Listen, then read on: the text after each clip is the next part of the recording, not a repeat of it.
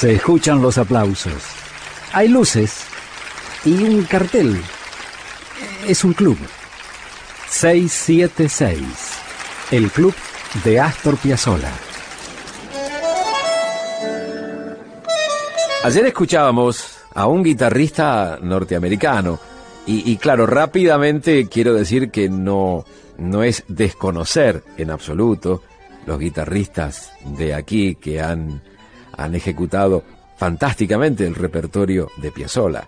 Era una manera de meternos en una realidad musical, la trascendencia universal de Piazzolla. Si se trata de guitarristas, por supuesto, hay que decir Malvicino porque Horacio Malvicino lo acompañó a Piazzolla desde el momento de la ruptura estética que provoca Piazzolla con el Octeto Buenos Aires. Una locura. Como un tipo del jazz tocando tango. Y siguió Malvicino con Piazzolla, los dos tanos juntos, hasta que Piazzolla terminó con el sexteto antes de morir. Con el quinteto inaugural de 1961, donde también estaba Malvicino, Guitarrazo es la versión más acabada de la inventiva de Horacio Malvicino al servicio de la música de Piazzolla.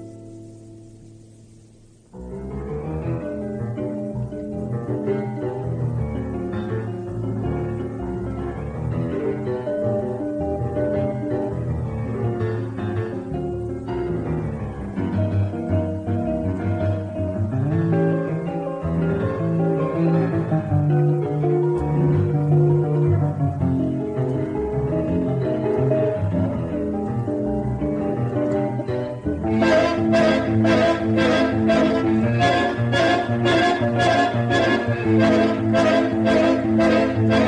you.